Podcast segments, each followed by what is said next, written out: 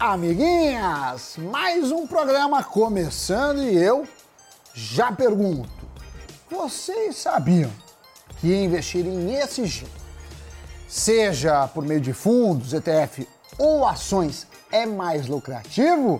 Sabia, meu querido metaverte holográfico Doni? Mais lucrativo, sabe? Que história é essa? Desde quando investir em ambiental, em governança dá dinheiro? Calma, calma que a gente vai explicar essa história direito no Cafeína de hoje. Antes de começar, só lembrar aqui que a gente já fez dois programas sobre o assunto. Acho que um foi em 2020, outro foi em 2021. Mas fato é que esse tema está crescendo, é tendência e a gente tem que ficar de olho, como investidor. Além, claro, da importância do tema, né?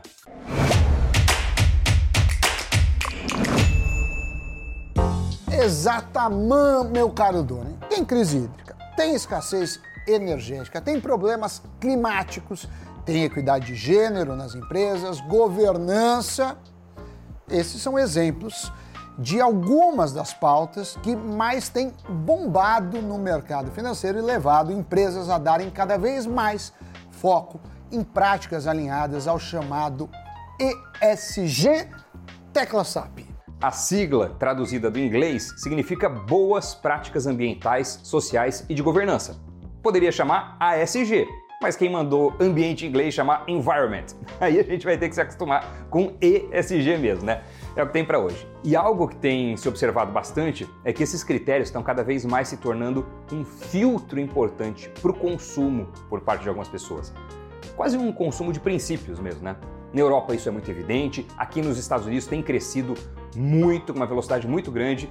E não só as pessoas, gestores de grandes fundos também passaram a selecionar parte dos seus investimentos com base em empresas que têm esse foco em ESG. E alguns estudos recentes comprovam que empresas que performam melhor no quesito sustentabilidade tendem a entregar maiores retornos já que conseguem reduzir riscos e surpresas desagradáveis no longo prazo.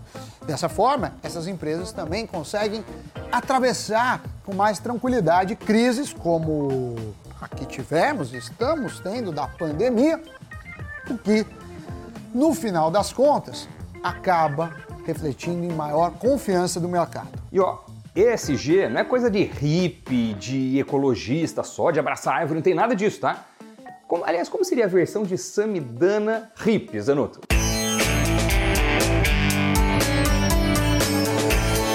Esse é o Summon Woodstock.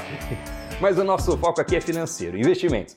E o bacana é que além do ESG ser socialmente e ambientalmente super importante, dá para ganhar dinheiro no mercado financeiro com ESG. Um estudo recente realizado por três professores da Harvard Business School analisou os retornos gerados ao longo de 20 anos por 2.307 empresas americanas que se destacam em processos ESG. A conclusão foi que, no período, essas empresas apresentaram um retorno adicional de 9% ao ano para o acionista. Já um outro relatório especial do Barômetro da Edelman Trust sobre investidores institucionais mostrou que 95% dos índices de sustentabilidade performaram melhor que os de bolsas que não consideram esses critérios. A pesquisa analisou 600 investidores institucionais dos seis principais países que apostam em ESG: Estados Unidos, Canadá, Grã-Bretanha, Alemanha, Holanda e Japão. Outro destaque desse estudo foi que o fator social passou a ocupar o primeiro lugar em importância nos Estados Unidos, principalmente por conta da pandemia. Agora, fazendo um recorte para o Brasil, já que, claro, vocês podem pensar que esses estudos se resumem ao mercado internacional. Vai dizer que desde 2005 a nossa bolsa B3 tem um índice de sustentabilidade empresarial chamado ICE. E, analisando o desempenho deste índice, que hoje tem na sua carteira 46 empresas de 27 setores, que vocês logo conhecerão mais, dos 16 anos do levantamento, em 10 ele superou o Ibovespa.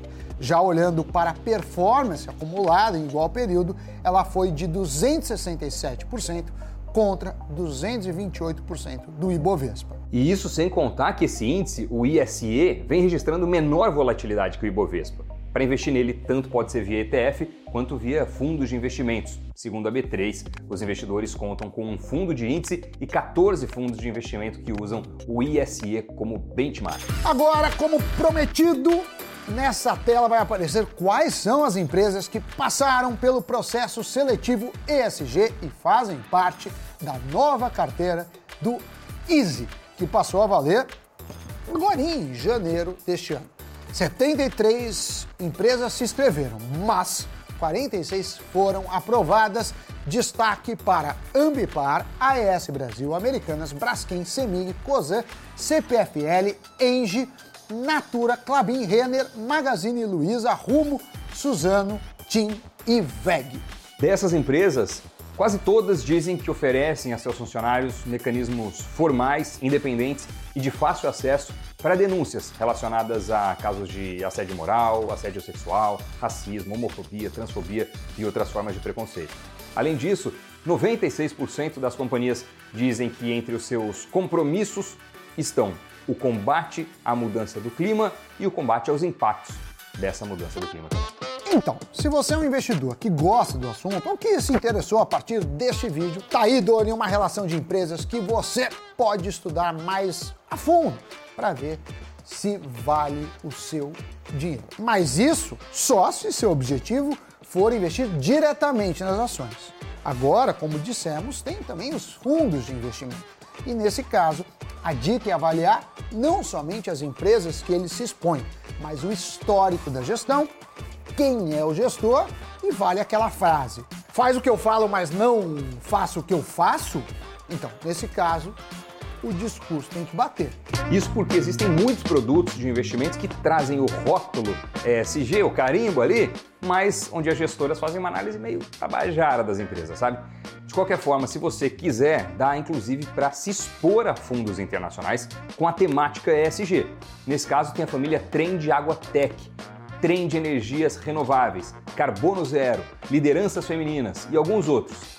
Esses são produtos que têm diversificação geográfica, setorial e também cambial. Olhando para o Brasil, entre os 14 fundos de investimentos disponíveis, podemos citar o reconhecido Fama FIC FIA, que escolhe a dedo as empresas que investem. Em 20 anos, a performance acumulada deste fundo foi de 8.813%, versus 2.341% do Ibovespa. Já a carteira de outro fundo, o Vitrio Oportunidades ESG FIA, bateu o Ibovespa nos últimos cinco anos, segundo o Economática. Agora, depois desse falatório todo, a gente pode resumir o programa de hoje em cinco motivos para ter empresas ESG na carteira. Primeiro motivo, os gringos investem em ESG já tem um bom tempo, então no cenário global essa é uma pauta avançada. Dá para ter uma dimensão disso. A estimativa é de que há 30 trilhões de dólares sob gestão de fundos ESG no mundo. Segundo motivo, a disparada na procura pelo assunto. Muita gente olhando, falando, pesquisando, até no Google. O termo investimento ético atingiu o maior pico em cinco anos. O terceiro motivo é de que o consumidor está de olho nos valores praticados pelas marcas. Já outro motivo é a boa performance na bolsa das empresas focadas em ESG. O último ponto, Doni, e não menos importante, é a acessibilidade, já que a partir de 100 reais pode-se investir em um fundo ou então comprar ações. É isso aí, eu gosto de listinha, então listamos os cinco argumentos a favor do investimento ESG. E bora pro giro de notícias. Ouvi a IPO da Shine? A varejista de moda chinesa está retomando seus planos de listagem em Nova York ainda este ano. Seu fundador considera uma mudança de cidadania para contornar as regras mais rígidas propostas para ofertas públicas de ações fora da China. O IPO, se posto em prática, seria a primeira grande operação de uma empresa chinesa nos Estados Unidos desde que os reguladores do país asiático reforçaram a supervisão das listagens. O JP Morgan rebaixou sua recomendação para os papéis da Suzano de compra para neutro. Segundo o banco, a dinâmica de preços de papel e celulose ainda precisa de uma estabilização. Ainda assim, o preço-alvo sugerido de R$ 71,50 pode ter uma valorização de 25% em relação à cotação atual. E o Carrefour deve se desfazer de partes das lojas do Big por recomendação do CAD. De acordo com a superintendência, as companhias são concorrentes em pelo menos três mercados: atacado, revenda de combustível no varejo e comércio varejista de autosserviço. Notícias muito bem giradas, cafeína, dado por encerrado. Você hum. é um Doni ESG? Sammy Boy, olha, a preocupação com o tema, via de regra, eu tenho, principalmente com o ambiental, mas eu confesso que aqui nos Estados Unidos, onde eu estou agora, é, tem sido um pouco mais difícil seguir, porque a quantidade de lixo que eu gero atualmente é maior. Eu tenho comprado muita coisa, desde congelado para comer até equipamentos para montar esse segundo estúdio do Cafeína, o primeiro internacional em terras gringas. E tudo isso acaba gerando um excedente de lixo, de plástico, então meia culpa aqui. No Brasil, o volume que eu gero é bem menor. Agora, é, ESG é um tema que, como um todo, eu, eu, gosto, acompanho muito de perto e sempre que posso me torno um, um, um soldado dessa causa. E você, Sammy Boy? Eu, cada vez mais, me preocupo em olhar isso quando invisto. Acho que a gente pensa né, também no futuro de uma forma mais ampla. Mas nesse caso, o dinheiro anda com os princípios. E você aí de casa, o que acha? Você é um investidor ESG?